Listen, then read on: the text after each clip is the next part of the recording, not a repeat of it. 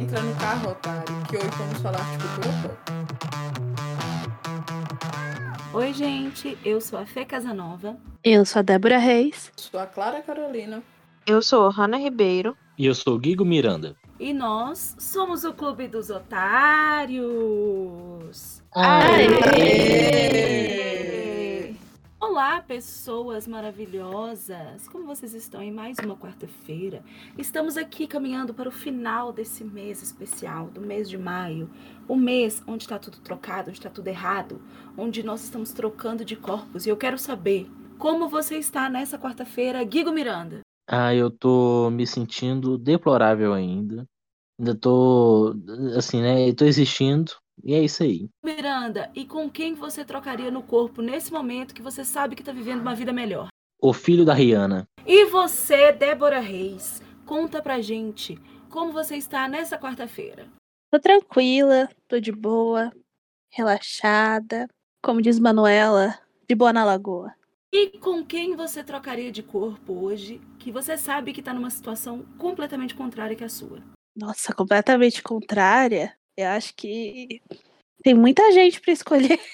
Escolhe um, uai. Fê Casanova. Ai, que alívio.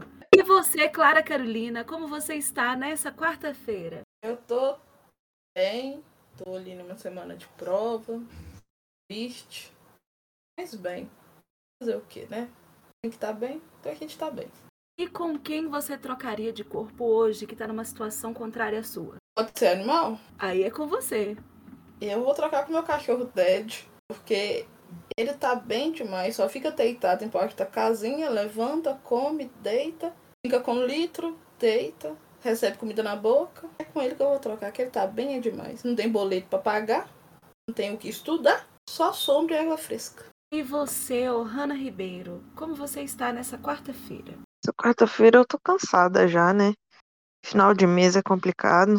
Mas é isso. Vida que segue. E com quem você trocaria de vida hoje que está numa situação completamente diferente da sua? Eu acho que eu trocaria de vida hoje com, com a Mia Gotti, porque eu tava vendo um filme dela e eu tô pensando, ela é uma atriz famosa, tá aí vivendo a vida dela de rica e ainda tem as raízes brasileiras por causa da queridíssima avó dela, Maria Gladys. Então acho que a vida dela tá muito melhor do que a minha. Então, eu estou estressadíssima, estou num ponto da minha vida onde eu estou tendo parafuso. É sério, eu tô assim cada dia mais louca. Eu tô vendo o momento em que eu vou falar coisas desconexas. E como Débora Reis trocou de lugar comigo, eu queria trocar de lugar com ela para eu ficar tranquila, de boa na lagoa. E para Débora, no meu corpo, dar um. explodir e sei lá, conseguir alcançar uma prateleira mais alta. E é com esse pensamento de Débora finalmente conseguir alcançar a prateleira mais alta que eu quero falar para vocês que hoje nós vamos ver um filme, que é um filme tenso, hein? O filme é A Chave Mestra. E se ele está aqui nesse mês especial, você já sabe de um spoiler. É isso, infelizmente é um puta de um spoiler. Mas o que, que a gente vai, pode fazer, né? Nada. A gente também não tá nem aí. Eu quero agora, então, um resumo desse filme. Fala pra gente, Clarice Caroline. Vamos lá. Esse filme, ele conta a história da querida Caroline, uma enfermeira que trabalha numa clínica ali que cuida dos velhinhos e tal, e ela perde um paciente. E quando ela perde o paciente, ela fica lá na recepção com a caixinha dela, caixinha dela não, caixinha dele, né, esperando o parente. Passa uma outra enfermeira e fala, filha, joga isso aí fora, velho. Ninguém quer se envolver com esse moço não, entendeu? Ele já faleceu. Ninguém vai vir buscar nada. E ela vai, toda tristonha, colocar lá as coisas no lixo. E ela olha e fala, putz, não é isso que eu quero pra minha vida. Pega a caixa, entra no fusquinha dela, dirige, dirige, dirige. Para numa lanchonete pra comer, né? Porque ela tem que comer. E no jornal ela encontra um anúncio de um emprego para cuidar de um idoso que mora lá em Nova Orleans, se não me engano. Deve ser Nova Orleans mesmo. E paga muito bem, só que o emprego que você tem que fazer é o quê? Você tem que morar na casa. Você vai cuidar de um velhinho terminal. Ela pensando, putz, vou fazer a diferença pra vida desse velhinho. É, vou lá ajudar. Quando ela chega lá, ela encontra o advogado. Acho que o nome dele é Luke. Ele que recebe ela. Na verdade, ela sai entrando pela casa, porque ela chama e ninguém atende. o Luke explica pra ela que ela vai ajudar a Violet. Violet, isso. E é, é mulher do velhinho.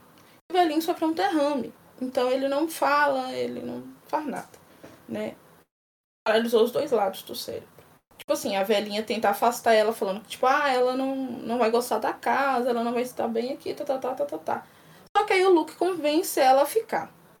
Ela volta pra cidade, fala com a melhor amiga dela, que tava indo pra lá, e a melhor amiga dela fala: Você tem certeza? O que, que você tá fazendo lá? Pra que, que você tá indo? Entendeu?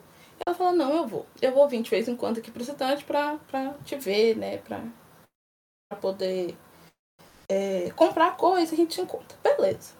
Ela chega lá. Aí a moça começa a explicar, a Violet começa a explicar que na casa não tem espelho, né? Não, na verdade ela pergunta por que, que a casa não tem espelho. Ela fala, ah, quando chega uma certa idade, né, minha filha, você não quer ficar se vendo no espelho. ela, tudo bem. E a Violet entrega para ela uma chave e fala assim, ó, essa aqui é a chave mesmo da casa, abre todas as portas.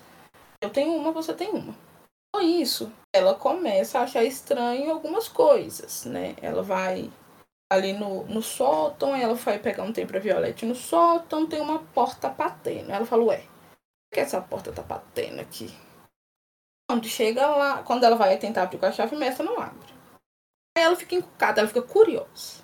Ela vai dormir, tá? Ela tá dormindo, do nada, ela escuta o barulho.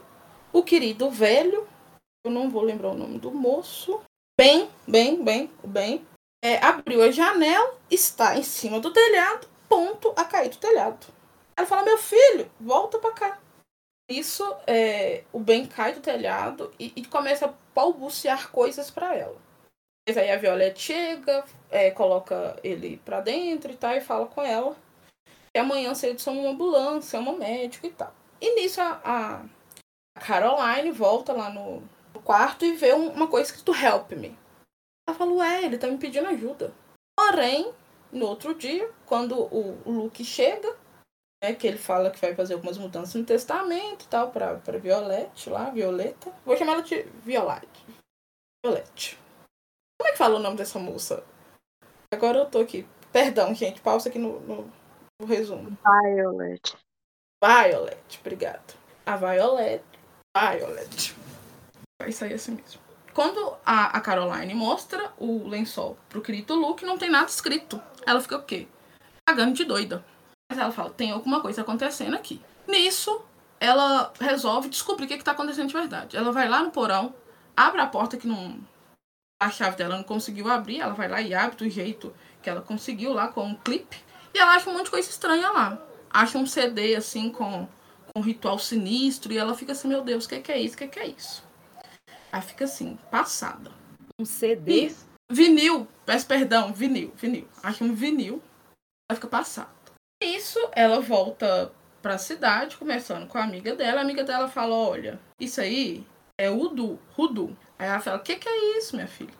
Ela explica que Rudu é, é, não é uma religião, bem parecido com voodoo, mas não é, por, é, tipo assim, não é voodoo, é voodoo mesmo, que é diferente, porque voodoo mexe com magia, mas só funciona se você acreditar. Aí a amiga dela leva ela no lugar onde que essa. Aí essa amiga dela também fala que a tia dela mexe com isso. Aí leva a Caroline aonde a tia dela compra as coisas para fazer, para mexer com voodoo. Aí a Caroline fica assim, passada, chocada, né, com tudo ela volta para casa e fica atenta a tudo que, que tá acontecendo. Tem um trem acontecendo. Aí o Luke fala com ela que não, não tem nada acontecendo, não. Tal. Por fim, ela aperreia tanto o Luke e ele fala assim: ó, oh, seguinte, aquieta teu coração aí, arruma provas, que eu tento ir na polícia, a gente tenta tirar o, o bem daqui. Beleza? Ela falou, beleza. Nisso, eles passam eles vão pra cidade, voltam da cidade, passam numa casinha lá onde ela foi pra pôr gasolina. E ela vê que tem um pozinho estranho no chão. Ela fala, opa, isso aqui é o quê? É pó de tijolo. Aí, quando ela foi lá na cidade comprar as coisas, a moça fala que isso é para afastar as pessoas ruins. Então, tipo assim, se eu colocar pozinho de tijolo é, na minha casa, o Gigo não vai poder entrar. Por quê? Porque o Gigo não gosta de mim. É nesse sentido. É só um exemplo. Mas é nesse sentido aí. E nisso, é, ela volta pra lá e ela coloca o pozinho de. pozinho de, de tijolo no quarto dela e chama a Violet lá. Aí na hora que a Violet, a Violet vai para entrar, não consegue entrar. Por quê? Porque a Violet não quer o bem dela, o mal dela. Porque ela tá começando a descobrir as coisas, entendeu? E ela tá assim, ó, a cabeça dela tá fervilhando. A cabeça da Caroline, gente, tá fervilhando. Aí a Violet fala assim: Olha, eu acho que a gente começou errado. Vamos aqui fazer um jantar. Porque a gente tem, vou fazer uma coisa boa aqui pra você comer. Ela falou: Beleza. Beleza, então. Aí a Caroline corre lá no quarto do Ben e fala: Bem, a gente vai sair daqui é hoje. Essa mulher tá te aprisionando aí, a gente vai sair daqui é hoje. No jantar, começa um vuzuê. A Caroline eh, joga as coisas na cara da Violeta, Violite, Viol, Viol, Viol, Viola. Gente, peço perdão. Aí, peço perdão, esse resumo vai ser todo chamado ela de Violette. Peço perdão, cara, querido ouvinte, não sou bilíngue. E nisso, é, a Caroline vê na mão dela um ritual de proteção. Ela fala, haha, vou pegar esse ritual, você não vai se proteger, eu vou me proteger. Ela pega, corre pro, pro sótão. Quando ela chega no sótão, ela vê um monte de vela acesa e fala assim, ah, agora que eu vou fazer, aqui vai rolar o ritual. Eu preciso abrir um parênteses que eu esqueci de contar uma coisa que é muito importante. É, em, um certo, em um certo ponto do filme, é, a Caroline, começando com a Violette lá, ela conta que essa casa era de um antigo banqueiro que tinha dois empregados negros vindo da África. Estava é, dando uma festa, né, em comemoração, eu não lembro o que. As crianças do casal sumiram. Com isso, eles, né, no filme fala que o, o povo rico lá já estava meio bem, foram brincar de achar as crianças. Acharam as crianças no sótão com esses dois empregados, fazendo o ritual. É, tocando o vinil lá do, do ritual. Aí as crianças falaram que não era culpa deles e tal, que era culpa das, delas mesmo, que elas que queriam aprender mais sobre aquilo, sobre Rudu e tal. Só que o povo lá não liga para nada, tava todo mundo bêbado, colocou os dois empregados para fora e queimou os dois no quintal. É importante isso aí, eu peço perdão por não ter contato antes. Aí, nesse mesmo sótão onde aconteceu esse ritual, a Caroline faz lá o círculo, coloca isso, coloca aquilo, acende as velas lá e tal a, a entra. Isso o Luke já tá do lado da Violette, tá, gente? O Luke tá do lado da Violette. Ela fala assim, ele fala, minha filha, para de ser louca, só aceita. Só fica aí tranquila. E ela, não, não acredito que você tá me traindo aqui, que você falou que ia me ajudar e não tá me ajudando. Aí volta pro. Tá, é, volta pra ideia do, do, do, do solto. Aí a Violette fala assim, minha filha, eu te enganei, hahaha, pegadinha do malandro. Uhuhu. Isso não é um, um negócio de proteção. É o quê? É um ritual, é um é uma coisa para que você não saia daí. Você não vai poder sair desse círculo. E nisso começa a tocar o vinil, o Luke sobe cantando uma música estranha lá, que é um encantamento. E nisso ela mostra o espelho. Na hora que ela mostra o espelho, a Caroline fala: Eu não acredito nisso, eu não tô acreditando, eu não acredito. Porque Rudu só funciona com quem acredita. Não tô acreditando nisso, não tô acreditando, não, não é comigo, não é comigo. Isso a Violette, a Violette lá, a Violette, empurra o espelho na Caroline. E nisso, tá um trem assim tal. Aí você vê que a Caroline levanta. E outra informação importante que eu esqueci é que a Caroline não fuma. A Violette fuma. Aí nesse momento você entende o que, que aconteceu. Porque a Caroline pega um cigarrinho, acende o cigarrinho ali, você fala, ué, mas essa menina falou que não fuma, quem fuma é a outra. Aí você fica, ah, mulher. E nisso você Aí chama a polícia. A, a Caroline já tinha chamado a polícia, né? Coitada que ela tava vendo que ia por fim. Chega a, a polícia, chega a, a ambulância e chega também quem? A amiga da Violette, a amiga da Caroline. Nisso você percebe que a Caroline não reconheceu ela. Aí fica a velhinha catatônica lá. Aí, pô, todo mundo fala. Todo mundo não, a Violette. Peço perdão, a Caroline falando ah, ela deve ter sofrido um outro derrame, né? Não, ele também tá aqui paralisado, não consegue falar nada, os dois incomunicáveis. A amiga da, da Caroline fala, mas você me ligou e tal. Ela fala, eu não liguei, não.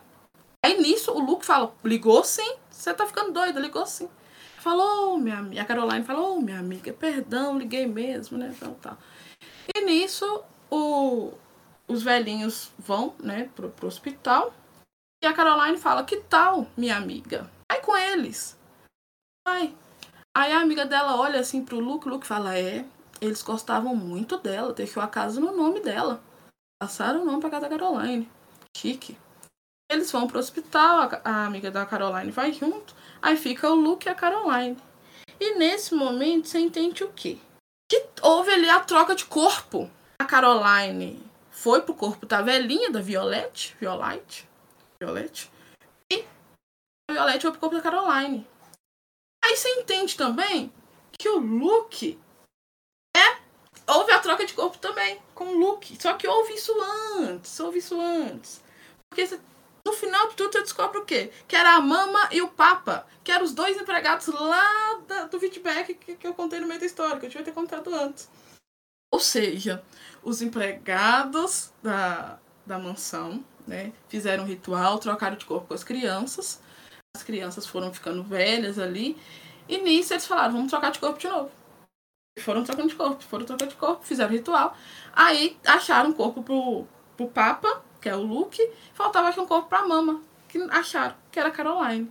Aí no final você descobre que é tudo isso. Querido ouvinte, se você não entendeu nada, eu peço perdão. Eu tentei. É um filme caótico. É um filme super simples. Na verdade, o que acontece é que Clara tem um jeitinho todo especial dela de contar, que é o seguinte, ela conta todas as histórias paralelas e nunca conta o, o importante pro enredo. Ela vai pulando partes importantíssimas. Por exemplo, nós temos nesse filme o momento em que a Caroline chega na. Ela tá lá já trabalhando, e aí ela fica sabendo que o Ben teve um derrame e tal, ele não se comunica nem nada disso, mas ela vai lentamente percebendo que ele tá tentando falar com ela de várias maneiras. Até o momento, igual Clara disse, que ela vai lá na loja onde vende o voodoo e ela pega uma, uma magia e faz ali pro, pro Ben. Quando ela faz a magia pro Ben, ele conversa com ela e ele pede para ele para tirar ele de lá. Por quê? Porque o Ben, na verdade, ele é o Luke, o corpo idoso. Então ele está ali pedindo socorro e ele está o tempo inteiro dopado, porque ele não precisa de nenhum remédio, mas estão entrunchando remédio no homem. Para quê? Para ele parecer catatônico, ele não está. E eu gosto como Clara conta assim, ó, no final, ela vai. Clara, quem é Papa? Papa o quê? quem é Mama? Mama o quê? Eu quero falar que. É porque o, os empregados chamam Papa e Mama, não? Mas é, é isso, então. Justify e a Mama, eu acho que ela chama, tipo, Cecília, alguma coisa assim. É, Papa Justify e Mama Cecília. E claro perdão, também... eu não tava conseguindo falar Violette. Contando no caos dela, é, lá na história, né, que é, tinha o banqueiro lá, que era um cara mal, que abusava da galera pobre e tal. É, e ele também abusava muito do Papa Justify e da Mama Cecília. E quando as crianças somem, na verdade é porque os dois estavam trocando de corpo com as crianças. Aí eles enforcam os dois e queimam o corpo deles, mas na verdade eles estão fazendo isso com as crianças, porque os dois estão no corpo das crianças. Daí depois você acaba entendendo, né, que eles trocaram de corpo depois das crianças com a Violet e o Ben, e agora com a Caroline e o, o Luke. E também é importante ressaltar que é quando Caroline encontra lá o vinil com o feitiço, é, que ela volta, acaba voltando no posto de gasolina com o Luke, ela descobre que aquele feitiço é um feitiço para enganar a morte, né? É um feitiço que te dá vida eterna de algum jeito. E quando a senhora que tá lá na cabana explica para ela, ela fala que é, você sacrifica alguém e pega os anos restantes dessa pessoa. Então os dois, eles estão ali para conseguir imortalidade, sabe? É, é esse é o plot. E claro é. que eu claramente o que acontece quando Luke, quando a Caroline foge da Violet e chega e pede pro Luke socorro, Luke socorro, a véia tentou me matar e o Luke fala, claro, vou te socorrer sim, peraí, só vou ligar aqui. E aí ele sai no telefone, ela começa a olhar e vê que Luke tem escrito assim, direito para idiotas, porque ele não, não é advogado. E tem lá o livro, um monte de foto dela, Clara explicou isso. Não, ah, tá. gente, eu não, eu, fui, eu não fui dando detalhes assim. Peço perdão. Quero agradecer aqui a meus queridos otários que me ajudam a fazer um resumo um resumo o quê? Um resumo com detalhes, porque eu só conto o caótico. E os meus amigos me ajudam. Obrigado. Nada, Mas eu esqueci claro, desse acontece. detalhe também. O filme ele vai dando esses, esses detalhes ali, você vai, e se você prestar atenção, quando chega no final, você junta tudo, sabe? Mas é muito detalhezinho assim. Aí eu vou deixar agora meus queridos otários terminarem esse. Não é terminar, é arrumar o resumo que eu fiz. Não, acho que seu resumo tá ótimo. Pra mim, esse filme, ele já começa. E eu me senti muito representada, porque ele começa. A primeira cena é a Caroline lendo um livro. E ela claramente está lendo O Vilarejo do Rafael Montes. Porque ela começa falando em um vilarejo perdido. Não, não, não. Viu, gente? Tudo dá errado quando você começa lendo O Vilarejo do Rafael Montes. Me conta, Guigo Miranda, o que, que você achou desse filme? A minha madrasta gosta muito desse filme, porque eu, de pedaços desse filme, eu já vi várias vezes. Quando eu fui ver ele, eu vi ele completo pela primeira vez pro Clube dos Otários. E quando eu fui vendo e já sabendo do que que acontece, sua cabeça explode de um jeito que você vai vendo ali, sofrendo em agonia. Porque você sabe que o, o Ben, na verdade, é o advogado e ele tá sofrendo para tentar se comunicar, para tentar falar com a enfermeira. E a velha lá, você sabe que a velha, ela tá ali para roubar o corpo da, da enfermeira lá, mas você não consegue avisar para os personagens, porque óbvio, são personagens. E fica nessa agonia. Foi, foi maravilhoso. E você, Ohana, o que, que você achou desse filme? Ai, gente, sinceramente, eu não gostei. eu não gostei, eu odiei. Mas eu, eu fiquei. Eu acho que eu não gostei mais porque eu sabia do, do rolê da troca de corpos, afinal de contas é o tema desse mês. Mas o negócio nunca acontecia. E aí, quando eu fui sacando o que, que era, eu fiz, ah, é isso. Ah, tá. E aí ficou por isso mesmo. Eu não, não gostei tanto assim, não. Eu já, fi, já vi filmes melhores, inclusive esse mês. Vimos filmes melhores, na minha opinião. Minha ideia, quando eu sugeri esse filme para esse mês, era porque filmes de troca de corpo, na minha cabeça, sempre caíam mais pro lance da comédia. A gente viu aqui Sexta-feira Muito Louca, a gente vai ver Freak, que por mais que tenha um pouco de terror, também tem muito de comédia. E se eu fosse você, é comédia pura. Então eu pensei assim, ah, será que esse tema pode ser mostrado de outras maneiras? E aí eu me lembrei desse filme, porque eu acho que ele apresenta a troca de corpo de uma forma diferente. Talvez se esse filme não fosse. Não estivesse nesse mês, ele podia estar no mês dos plot twists. Porque a primeira vez que eu vi esse filme, eu era bem pequena. Porque, como o Guigo disse, minha mãe gosta muito desse filme. É, eu fiquei passada. Um, que eu era muito nova e não tinha essa percepção de, ah, agora vai acontecer isso. Ah, entendi. E eu fiquei muito chocada. E esse filme sempre vai estar na minha mente como um, um filme que fez uma coisa de uma forma diferente entendeu? Acho hoje que o filme não é tão legal. Acho que ele tem probleminhas de roteiro, acho ele meio cansativo. Acho até algumas atuações meio meh, tipo o advogado, não, acho ele chatíssimo. Mas é, é um filme que eu acho legal, acho que dá pra você ver ele legal. E você, Débora, o que é que você pensou desse filme? Você gostou desse filme? Eu gostei e desgostei, assim. É, eu gostei do ponto dele, disso que a Fernanda falou, que ele traz o lance de troca de corpos de um jeito diferente, mas eu também concordo que ele tem muitos problemas que me incomodaram demais. E a minha reação vendo ele foi a primeira vez que eu vi, foi um pouco parecida com o Hannah, assim, tava meia hora de filme e eu tava assim, gente, cadê a troca de corpo? Daí eu comecei a ligar os pontos, e daí eu falei, não, não é isso.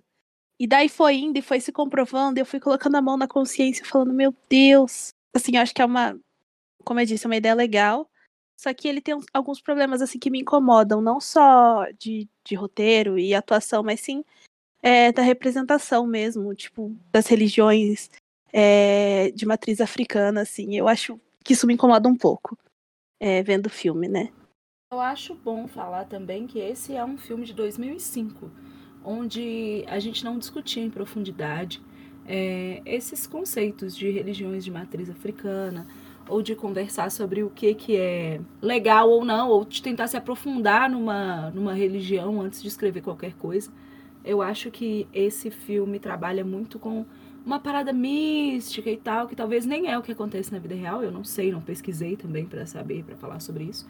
Mas eu acredito que na, na vida real deve ser muito diferente esse negócio de rudu.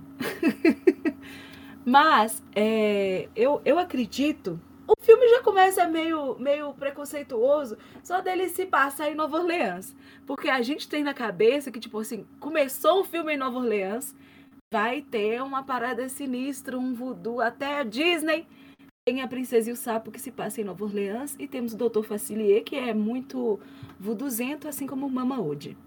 Mas eu acho que sim, é um. Eu acho que, tipo, é, é um filme de 2005. Não tem como a gente esperar que seja um filme respeitoso, trate né, as pessoas bem. A gente viu aqui, por exemplo, Se Eu Fosse Você, e a gente teve um, uma discussão sobre o personagem do Cláudio, que na época a gente achou muito divertido, porque todo mundo viu o filme mais de uma vez, e a gente achava engraçado, e revisitando esse filme, a gente viu que o Cláudio tem atitudes péssimas, que ele é super machista. E esse filme eu acho que ele traz um pouco dessa sensação também. É, e para mim esse filme traz uma outra sensação, que é o idoso, né? É, é, é nisso. O, o, idoso tá ali sendo. Eu adoro o idoso malvado. Eu tenho que dizer que esse para mim é o melhor papel do idoso. O idoso malvado para mim é tudo. Aí tem duas coisas que eu adoro. Tem o idoso malvado e o momento em que tá o Luke e a Caroline conversando. E o Luke pergunta para ela: o que que você tem contra gente velha? eu achei, esse momento eu esbocei uma gostosa gargalhada, que eu achei essa pergunta muito boa. Eu queria saber se vocês já falaram mais ou menos aí por alto que esse filme não surpreendeu vocês com essa virada. Mas vocês acham que se vocês não soubessem que era um filme de troca de corpo, vocês se surpreenderiam? Na verdade, eu não perguntei Clara se ela gostou do filme, não. Clara, você gostou do filme? É, eu, eu achei esse filme bem interessante, sabe? A primeira vez que eu vi pro, pro Clube dos Otários. É, eu até achei que tinha uma coisa errada, porque eu fui pe pegando a, as dicas do filme conforme ele foi dando ali. Eu falei, ué, esse filme não tá andando. Então, assim, a gente começa a prestar mais, mais atenção no, nos detalhes, sabe? Então, assim, eu achei o filme bem interessante. Eu, eu achei o plot, assim, bem, bem legal, sabe? Se eu, talvez se eu tivesse visto antes, mais nova, eu teria achado muito mais legal, eu teria me pegado muito mais. Mas como você vai crescendo, a tendência é ficar um pouco mais esperta, né? E graças ao Clube dos Otários, teve um mês aí de plot twist, eu aprendi a ver filme com plot. Então, assim, a gente vai pegando e acaba que não surpreende tanto, né? Você só fica meio chocado, falando, meu Deus, eles estão vivendo a vida assim, né? Trocando de corpo para ficar aí o resto da vida, quer ficar mesmo no, no mundo, né? Então, assim, eu gostei do filme, foi um filme legal, um filme ok, assim. E te, e te surpreenderia, Clara, se você não tivesse, não soubesse que teria uma troca de corpo, você acha que você ficaria surpresa com isso? Acho que não, acho que não. Acho que o filme ele só seguiu a linha. Tá. Ele foi ali. Eu acho que se não tivesse a troca, só falando assim que, que o Luke não, e a amiga, velha. Não, não, ah. não é isso que eu perguntei. Eu perguntei se você se surpreenderia se você não soubesse que tem a troca de corpo porque ele estava nesse mês da troca de corpo e você ficou esperando o momento que a troca de corpo viria. Assim como Ohana e Débora, que nunca tinham visto o filme, não sabiam direito, ficaram tentando adivinhar o que acontecia. Porque sabiam que vinha uma troca de corpos por aí. Você acha que se você não soubesse que vinha uma troca de corpos por aí, esse filme te surpreenderia? Porque eu fiquei muito surpresa quando eu vi esse filme a primeira vez, porque eu vi ele crua, né? Ninguém me falou nada. Ah, entendi, entendi o que você quis perguntar. Logo eu, Acabei de falar que eu tô mais esperta e acabei de dar uma rata dessa. Acontece. Eu mesmo me, me negociei aqui. Não, mas é, se eu não soubesse, realmente, assim, me pegaria. Porque eu não ia prestar tanta atenção nos detalhes, eu não ia ficar ali é, tentando entender o que o filme tá falando o tempo todo. Se eu não soubesse, realmente, ele me pegaria bem.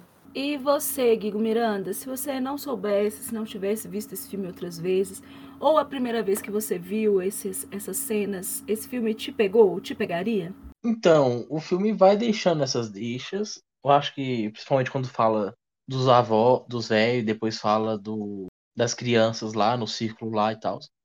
Eu acho que ele me pegaria, porque eu sou bem lerdo mesmo, mas ele vai deixando essas, esses efeitos, essas dicas aí.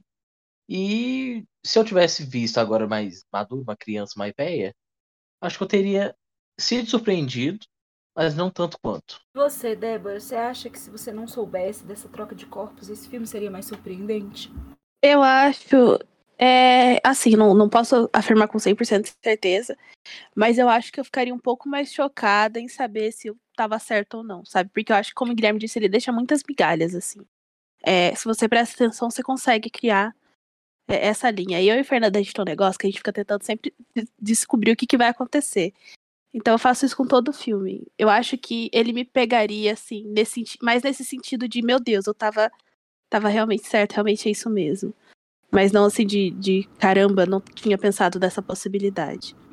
E você, Ohana? Eu acho que sim, mas também não consigo afirmar com 100% de certeza, porque dessa vez que eu assisti, que foi a primeira vez, eu vi enquanto eu fazia outras coisas e tal, é, por causa do tempo também pra gente conseguir gravar.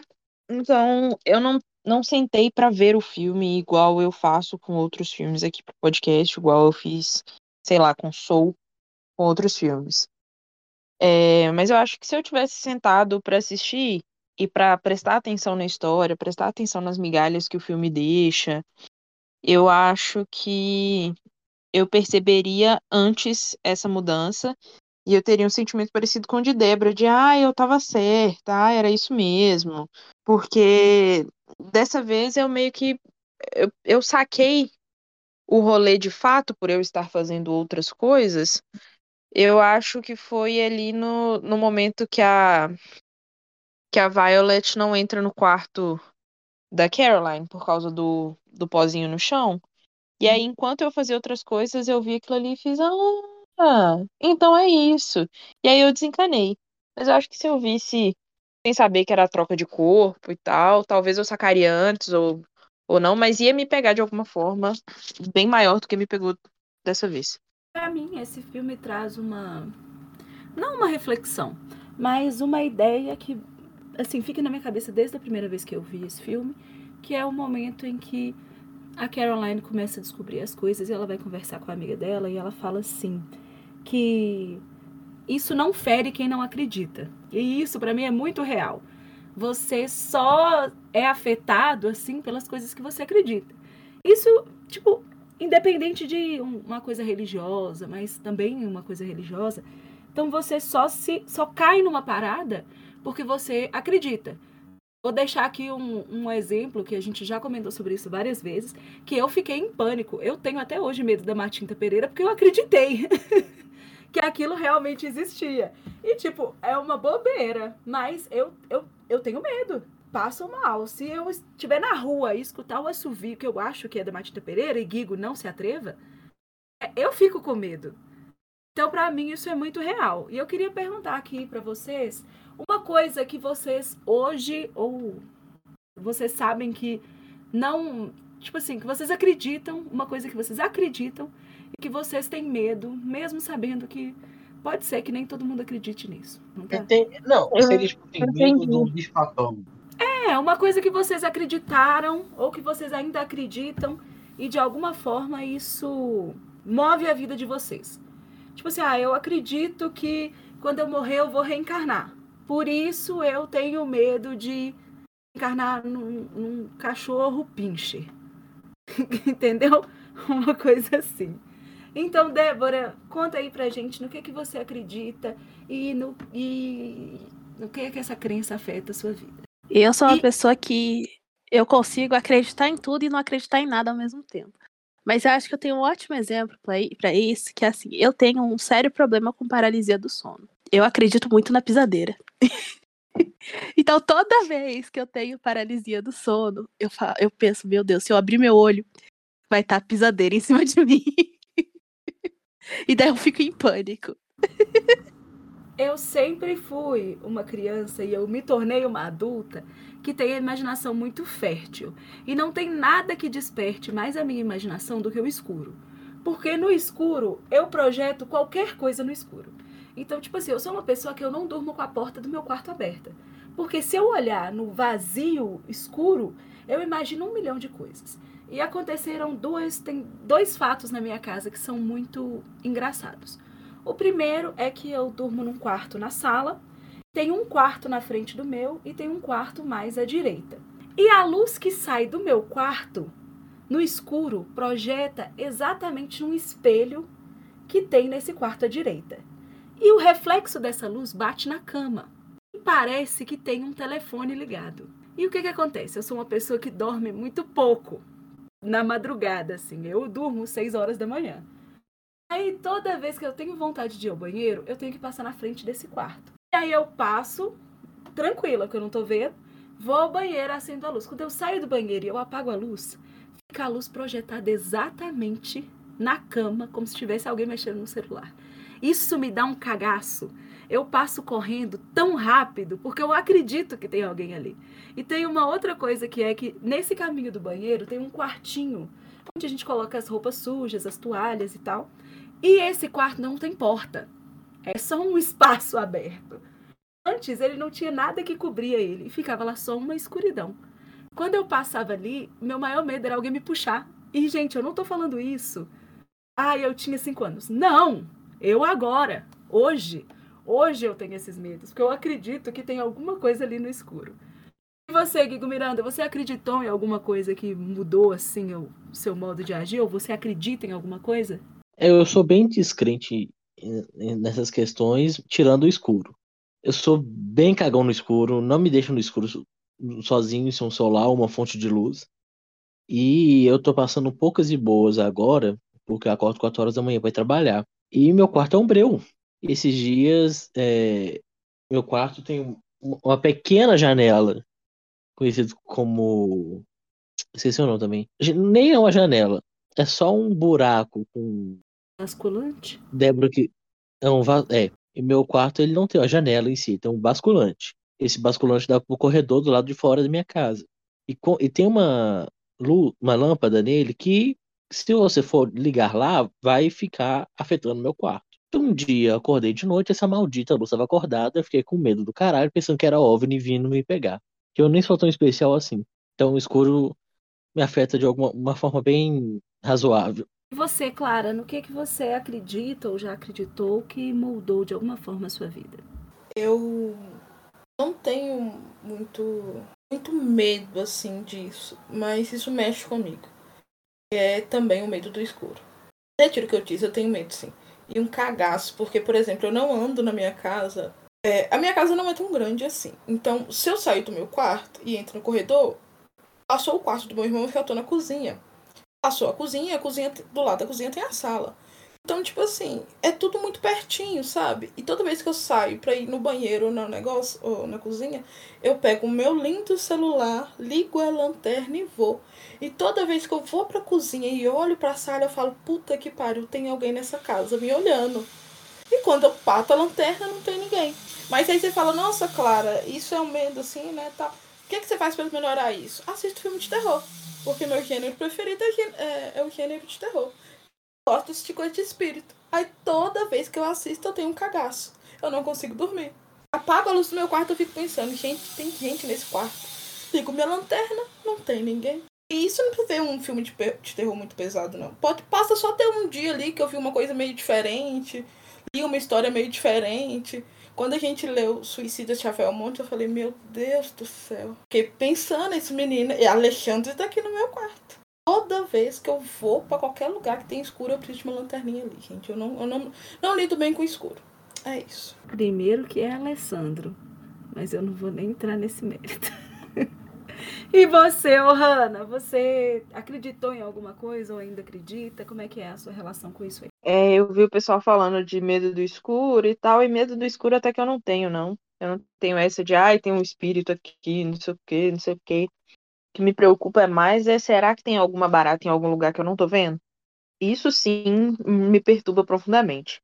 Mas o que eu tinha medo, e assim, meio que às vezes eu trago comigo até hoje, é o Saci, porque o meu avô contava histórias do lugar onde ele nasceu, e ele falava que tinha um Saci do, do outro lado da rua onde ele morava, e ele contava coisas que o Saci fazia. Recentemente ele já falou que era só pra sacanear a criança, mas eu tinha medo do Saci. Eu achava que tudo de errado que acontecia na casa era culpa do Saci. As coisas que sumiam era culpa do Saci, comida que estragava era coisa do Saci. E aí hoje, aqui, vez ou outra, tipo, se eu perco alguma coisa dentro de casa, não sei onde que tá, no fundo da minha cabeça ainda passa. Foi o Saci que pegou, eu tenho certeza. Só pra, é que Saci eu tenho propriedade para falar. Eu, Que Ohana, sempre que Ohana tiver com problema, que ela acha que tá relacionada ao Saci, ou se você tiver com medo do Saci, minha avó me ensinou uma receita magnífica que não, nunca falha. Porque assim, eu tenho sérios problemas com Saci. Eu acredito, piamente, mas enfim. Que é, assim, Fernanda vai ter que colocar um pi nisso na edição.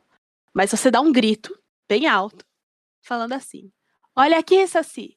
Se você continuar me, me, me, me, me aperreando, eu vou enfiar. E é isso. Sempre que eu faço isso, funciona. As Amiga. coisas que estão sumindo param de sumir. As coisas que estão zoando, zoada na casa, param de zoar. É sério. Mas isso aí é com qualquer coisa. Até se fosse eu, amiga. Se você gritasse assim comigo, eu corria também. Só se não é otário. Mas é, se você faz isso, ô Hannah, o Saci para, ele esquece que você. Ele fica se cagando de medo. Então é isso que eu vou fazer hoje à noite. Você tá ouvindo, né, Safi? Você fica esperto. Eu não gritei ainda não, mas você tá por aí. Olha, eu nunca tive medo do Saci, não. Até porque eu acho que o Saci é só um cara muito engraçadinho que. Gente, olha o que, que o Saci gosta de fazer pra perturbar o povo. O Saci gosta de fazer trança de crina de cavalo, gosta de azedar leite. Eu acho isso normal. Mas pra mim, não é o Saci que esconde as coisas. São pequenos duendes. Eles se, se deleitam de esconder coisas pequenas e principalmente as coisas que você está procurando. Porque aí você fala assim, onde é que está o meu carregador? Você tem certeza que você deixou em cima da mesa. Mas o que, que o duende faz? Ele pega e segura. Te deixa procurar. Aí quando ele cansa de rir, quando ele mija na calcinha dele, ele coloca no lugar e mete o pé. Pra mim é isso. É, eu acredito nisso de doente também. E pra mim também os doentes, eles consertam as coisas, assim, que eles veem que você tá precisando, eles, eles consertam. Mas o meu negócio com o Saci, Saci não some com coisa, não. O Saci, pra mim, ele gosta de quebrar as coisas. Ele deixa, tipo, eu aqui sozinho em casa, ele deixa a tampa do vaso aberta, tipo, tudo aberto, sabe? Até o coisa que você senta. É, teve uma vez que eu deixei um, um vaso da minha mãe é, tomando sol. Sério, o vaso tava, tipo, perto da janela, é, no chão. Eu ouvi um barulho alto. Eu fui ver, o vaso tinha virado em cima do sofá. Saci? Eu saci! Aí eu dei uns gritos, aí parou. Aí a casa voltou à sua paz original. Será que o Saci me leva? Por favor, Saci. Gente, se eu sumir, vocês sabem, vocês gritam com o Saci pra ele me devolver. Mas, quer dizer, será que eu estarei aqui no próximo episódio? Jamais saberemos. Fala, Clara Carolina. Sumiu pra viver um romance com o Saci. Ai, que delícia. Eu ia perguntar isso. Se a gente pedir pra, pra te trazer de volta, você vai querer ficar ou você vai ficar. Entendeu? Um ponto a se Gente, levantar. depende. É um ponto. Depende do quão o Saci me tratar bem. Se eu for super bem tratada, eu não vou querer voltar, não. Ah, gente, e aí? A gente tá falando aqui sobre as coisas que vocês acreditam. E vocês acreditam que possa realmente existir uma magia de troca de corpos? Se houvesse, vocês fariam isso para viver eternamente? Você faria essa magia, Guigo Miranda, de trocar de corpos com as pessoas? Viver eternamente? Sim ou não? Peraí, deixa eu aumentar a Então- pergunta. E se você Ai, fizesse, escolheria um tipo específico de pessoa para trocar de corpo? Porque nesse filme, a Mama Cecil fica muito brava em algum momento. Quando ela troca de corpo e ela vai pro corpo da Caroline, ela vira pro cara e fala assim: Poxa, eu queria muito uma negra dessa vez. Aí o cara fala: Cara, mas as negras não, elas não são otárias. Diferente dos brancos, elas não são otárias. Elas percebem. Guigo, você ia atrás de um- uma pessoa específica para você trocar de corpo? Um tipo de pessoa específica? Então, eu acho que pessoas mais jovens, sem defeitos no joelho, assim, eu acho que esse é meu tipo especial. Qualquer homem jovem sem questões no joelho, porque eu já tô cansado, não aguento mais meu joelho. Acho que só isso, meu único requisito, joelho bom. Mas você faria essa troca de corpos? Ah, Super faria. Tô tranquilaço. Eu vou viver pra sempre? Faço. Débora Reis, e você? Você trocaria de corpo com alguém? Você acredita nisso? E você procuraria alguém específico para trocar de corpo? Alguém com mais de 1,60m? É, eu acredito, mas eu não sei se eu trocaria, não. Eu acho que. Eu já tenho paranoia demais na minha cabeça. Eu acho que eu ia ficar muito noiada, assim, de, de, de, de dar alguma merda. De, de- Não sei. Eu não sei se eu, se eu trocaria, não. Mas se você fosse trocar, você ia escolher alguma coisa assim, alguma característica? Eu não, não sei, amiga. Realmente não sei. Talvez uma pessoa mais alta, provavelmente. Eu também não, não trocaria, não, até porque eu acho essa coisa de viver para sempre uma loucura. Eu não vejo a hora disso acabar. E eu acho que se eu fosse trocar, eu não sei se eu escolheria alguém específico, não. Quem caísse na minha bobeira, eu ia. É homem, é mulher, é criança. Eu acho que eu só não entraria no corpo de um velho que aí depois de pouco tempo eu vou ter que destrocar de novo, aí dá mais trabalho, eu sou preguiçosa. Então eu ia ter que ser uma pessoa mais jovem. Eu acho que eu ia tentar até trocar de corpo numa maternidade para eu não me causar muita emolação para poder viver uma vida inteira. É, para não encher muito o saco pra eu ter que fazer isso só de 80 em 80 anos, para ninguém me encher o saco. E você, Clara Carolina, você trocaria de corpo? Você acredita nisso? E você pro procuraria um tipo específico de pessoa para trocar de corpo? Cara, é... eu acredito sim, eu acho que tudo é possível. Mas eu não trocaria, não. Eu tô bem de boa, mas caso acontecesse, caso fosse preciso, eu também não teria tipo, não. Passou, olhou, acabou ter de preferência alguém é herdeiro, né? A gente vai ali, vamos pular do herdeiro para não ter que ficar preocupando com boleto tal, ter que trabalhar. Mas se não puder também, a gente vai para qualquer um. O que vier aí é lucro. Mentira. Vou levar o ponto em consideração de Fernanda, que é um ponto bom. Velho não dá, não. Porque aí a gente teria que, né? Ia ser rápido. Ah, pensar que seria rápido, né? Morreria rápido. É um ponto a levar em consideração. Então, eu vou ficar com a resposta que não tem um tipo. Se você tá trocando, você não quer morrer, não. Aí eu vou fazer maior ritual, eu tenho que convencer a pessoa a trocar comigo, a fazer, convencer que o trem existe, para depois trocar para ficar cinco anos no corpo? Não, pelo amor de Deus, não. Você tem um não. ponto, você tem um ponto. Seu ponto é bom. Obrigada. E você, Ohana? Você, um, acredita? Dois, trocaria? E três, procurarias alguém específico para trocar de corpo? Alguma característica? Olha, eu acredito sim, acredito até bastante. Dois, eu acho que eu não trocaria, porque eu acho que viver uma vez só já tá bom. Eu nem pedi para viver uma, vou querer continuar vivendo aí eternamente, nem já não pedi para nascer e aí não vou pedir para morrer também, ah, bobagem, né?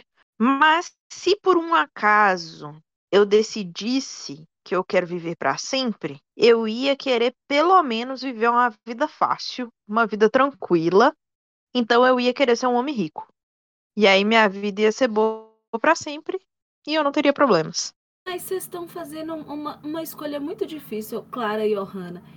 Gente, vocês estão entendendo que não é simplesmente ai, pensar, pensar assim, ah, eu vou trocar de corpo com Faustão. Pã, troquei. Não, você tem que chegar no Faustão, convencer o Faustão que a parada existe para fazer o ritual e só assim trocar de corpo com Faustão. E digo mais, Faustão ficará no corpo em que você está e você ainda tem que dar um jeito de consumir o corpo de Faustão. É muito complexo. É mais fácil você trocar com o neném. E você troca com o neném aleatório, neném... você fica o neném mais esperto do mundo. Você fica o recém-nascido mais esperto do mundo. Você vai fazer dinheiro porque você é o recém-nascido mais esperto do mundo, sua mãe vai gravar um vídeo te pôr no TikTok. Você vai virar um recém-nascido esperto, o recém-nascido no, no, corpo que você tá. Não vai saber o que fazer com aquele corpo, porque é um recém-nascido. Vai entrar ali em um estado de catatônico, já tá no hospital mesmo, já fica. Você, como recém-nascido, corre. Eu e recém-nascido é esse que acredita em Rudu, Fernanda? Amiga, mas é um recém-nascido, ele não sabe nem o que, que tá acontecendo. É mais fácil convencer quem não sabe do que quem sabe. Mas aí a gente pode pegar um, um recém-nascido herdeiro. Pega o recém-nascido herdeiro, pô. Vai chegar no recém-nascido herdeiro? Você se passa por enfermeiro. Em Itabira. Mas homem rico é burro. Homem rico é burro. Se existe mais burro, é homem rico. Ainda mais é homem rico é herdeiro. O pior de tudo. Clara vai ser na veré porque ela tá assim, como eu vou chegar na maternidade? Vai, finge de engravida o corpo e vai. Você vai abandonar o não, corpo. O problema é se você não conseguir trocar depois. Se você não conseguir trocar depois, você tá ferrada. Que aí você tá no mesmo corpo com o neném. Além de tudo. Mas aí eu paro, eu paro. Aí eu vou parir meu neném, troco com o neném, deixo o neném no meu corpo e vou viver, ser adotada, sei lá. O importante é viver, gente. Vocês não querem ter vida eterna? Vocês decidem também. Não eu não tô querendo, não. Eu não quero, eu não. Tô querendo, não. Eu não tô querendo não. Então agora, com essa discussão, se a gente quer ou não quer vida eterna, fala, Guigo Miranda. Não, depois dessa discussão aí também, eu acho muito trabalho. Não, olha, eu, de verdade, você tem que querer muito viver. É, Mama, Mama Cecil e Papa Justify queriam muito viver. Eu não sei o que, que de tão maneiro que esse povo tá vendo na vida Eles estão. É a terceira vez que eles trocam. Eles já viveram quatro vidas. Eu não tô É suportando porque uma. assim, Eu, eu acho a vida péssima. só e tinha olha que eu não dinheiro. tô nem sofrendo. Gente, é o amor. O amor que liga ah, o tudo. dinheiro, né, claro. Vou ficar pro lado Olha. do amor. Sou romântica. Já diria o sábio, sábio pensador, Piero, nada importa. Já que nada importa, tanto faz. É melhor dançar. E com esse pensamento de a gente não quer vida eterna e que nada importa, que eu quero saber as notas de vocês. Ô, Hanna Ribeiro, qual a nota que você vai destinar a esse filme completamente maluco que é A Chave Mestra? Ai, olha, eu eu acho que só pela pela forma como eles constroem a, o rolê da mudança de corpo e das migalhinhas que eles deixam, eu acho que é- essa foi a parte mais interessante que eu vi no filme. Eu vou dar três palhacinhos, porque eu, de fato não gostei muito do filme. É basicamente isso. E eu achei Caroline uma enxerida. Caroline é uma enxerida. Onde ela entra, ela fuça. Ela vai no porão e ela vê uma porta trancada, ela vai lá e arruma grampo de cabelo pra fuçar pra abrir. Ela entra na casa de véias aleatórias em postos de gasolina e fica fuçando os discos da véia. A véia nem enxergar, não enxerga.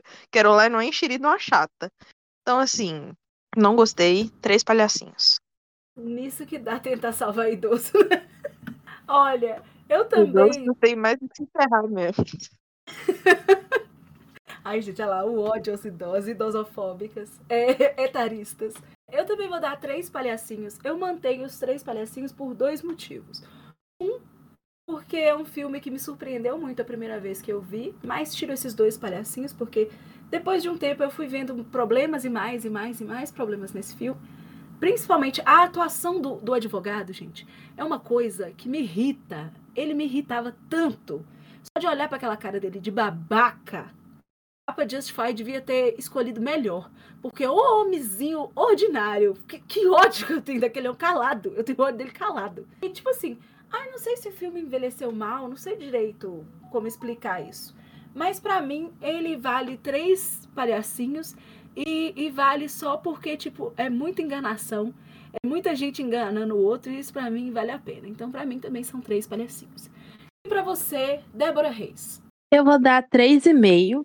É, eu acho que é, ele trata esse- é, o assunto de troca de corpo, né, de um jeito diferente, interessante. Fica só no final. Eu acho que se você assistir sem saber direito do que se trata, achando que é só mais um filme de terror, você vai ser surpreendido sim.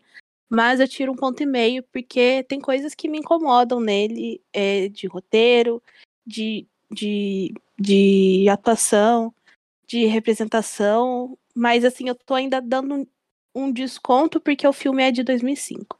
Porque se fosse atualmente, acho que daí eu daria 3 ou 2,5. Mas sendo um filme de 2005, eu dou 3,5. E você, Clara Carolina, qual é a nota que você vai designar para a chave mestra? É, eu vou dar, vou dar três palhacinhos, porque eu acho que tudo isso que vocês falaram é importante, é, entra ali na, na questão da avaliação. E também porque eu acho que se eu tivesse assistido ele é, sem saber, sem esperar, ele teria me pegado, sabe? Então, por esse ponto, por ele ter, tipo, uma história até legal, um plot até legal ali. O que, Fernanda? Não é justo. Por quê? Você tem que tirar ponto de mim, não do filme. Eu que coloquei esse filme aqui, eu que te dei o spoiler. A culpa não é do filme, não. Não, mas a gente tá numa temática troca de corpo. Eu tava esperando um filme que trocaria de corpo. É, Mas trocou. Ele cumpriu. Sim, mas eu, eu assisti Não. sabendo que, eu ve- que aconteceria Você isso. tira- Então, a culpa não foi do filme, certo? Ah. A culpa foi minha. Coloquei esse filme nesse te dando já esse spoiler. E aí você entrou com uma expectativa. Aí não é legal você tirar a nota do filme porque alguém te contou. É a mesma coisa falar assim, não, Clara, sabia que no final da Bíblia Jesus morre? Aí você fala, não, nota 1 pra Bíblia, que Jesus morre no final. Como assim mata o protagonista? Não, é nota 1 pro spoiler, não pra Bíblia. A- a- o spoiler da Bíblia é que Jesus morre, mas ressuscita no terceiro dia. Não, isso aí é outro É um spoiler. Você contou mais um. Em plot. Não, eu, eu Mas entendo o você, que você entendeu falar. o que eu falei? Entendi. Entendi. É demérito do filme. O filme não contou isso, não. Quem contou fui eu. Ó, então, pelo filme ser ter vendido por Fé Casanova, eu vou estar aqui mais meio ponto. 3,5. 3,5 palhacinhos pra esse filme. É isso. E você, Guigo Miranda, quantos palhacinhos você vai dar para a chave mestra? Então, eu não odiei o filme, mas ele também não é isso. É, ele tem várias questões, ele envelheceu tal qual um leite azedo, mas eu gosto do, da temática também, eu acho legal que se eu visse o filme, se eu tivesse visto o filme sem saber toda a história, eu me envolveria mais com o filme e acharia até mais, mais legal, mesmo sendo um gênero que eu faça questão de ver. Então, uh, por isso, dois e meio. Aqui, no Clube dos Otários, o filme A Chave Mestra tem a nota média de 3.1 palhacinhos. Parabéns à Chave Mestra. Ou não também, né? Eu acho que você é o primeiro filme que consegue ter três. Porque, não, na verdade deve ter outro com três. Mas é uma das notas mais baixas aqui. Mas tudo bem, Chave Mestra, às vezes acontece. Só não, por favor, Mama Cecil e Papa Justify, não, não tentem trocar de corpo com a gente é com esse pedido, implorando para não viver outra vida, que a gente se despede. Quero lembrar vocês de seguirem a gente no Twitter e no Instagram. Nós estamos lá como Clube Otário Underline Pod. Tem sempre alguma coisa no feed e nos stories, então vai lá para ver. Semana que vem a gente vai estar aqui com o último filme de trocas de corpo. É o filme Freak, no corpo de um assassino. E a gente tá nessa crescente aí de filmes de trocas de corpo. Então é isso, galera. Eu quero que vocês se despeçam agora dos nossos otários. Débora Reis, se despede aí da sua galera. Um beijo e um queijo, meus otários. Fiquem aí e até semana que vem. Agora se despede, por favor. Para, Carolina. Tchau, pessoal. É isso aí. Tchau, pessoal. A Revionte. Se um dia você estiver andando pela rua em oferecer mil dólares por semana trabalhar em um local isolado, aceite. Sua vida não vale tanto a pena assim. Tchau, meus otários. Agora se despede, por favor, Hanna Ribeiro. Tchauzinho, meus otários. Até semana que vem. Tchau. Finaliza aí, Fê Casanova. Então é isso, meus otários. Um beijo para vocês. Até semana que vem. Já caiu. São os cortes do nosso podcast que não deram certo. Depois Pode do olhar pré tem o pós. Aqui já tá gravando. Esse que é puxado, resolve Mas calma, é a minha vocação. canção. A Solução está está na Na mão. mão. aqui. Que Tá. Tá. Ser Popular. popular sapatão. ensina-se. Clara, conta! tirou- Conta a história. Não, dia. não, não. Clara, conta a Ah. história do Optimus Prime. Conta, conta. Ai, que ódio. Puta que pariu. Ai, que ódio. Cara, tá Nossa, com Optimus. Prime agora. Vamos ver. Deixa eu, deixa Não, eu Clara contar. foi deixa eu chamada de contar. Optimus Prime. Deixa Vai, eu contar. conta. Caramba, deixa eu contar essa história triste. O que aconteceu? Eu tenho uma, eu tenho uma aula de quinta-feira que chama IHC, Interface Homem-Computador. Tinha um cachorro lá na sala e a professora não gosta de cachorro, mas o cachorro ficou. Nisso, é, o cachorro ficou, tipo, pulando numa menina.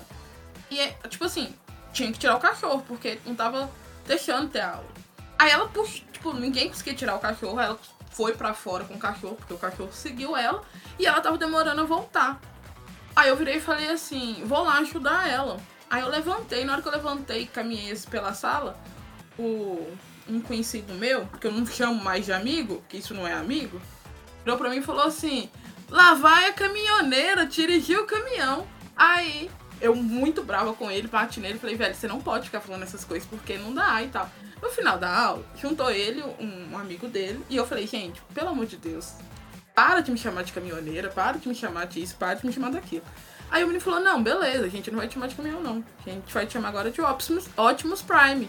Você é Optimus Prime. E desde então, toda vez que ele me vê na faculdade, ele me chama de Optimus Prime. Não, eu, eu, Eu tô gostei. puta com ele, eu xinguei ele. Nossa, aí no trote de com os bichos na, na sexta, ele me chamou de Optimus Prime. Eu falei, velho, para. Os bichos olhando pra mim, tipo, hum. E os bichos, Ah. tudo, Clara, doida pra beijar o bichinho que tava lá. Não tava, não. Não teve nenhum que fez meu tipo lá.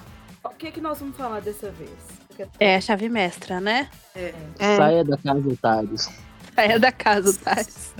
sair da casa do otário. Se você vê uma casa que faz barulho, corra. mas toda casa faz barulho. E assim Clara A não. sem teto. E até hoje Clara tá morando na João Pinheiro. Pois A é. minha não faz barulho, não. Minha casa é tranquilinha. Amiga, na sua casa tem até rato na cortina. Ah, é. Que não faz barulho. Verdade. Não faz pouco. É, Então, foi como isso é que eu vai pensei aí. ser? Vai ser o quê? Como é que vai ser? Vai ser o quê?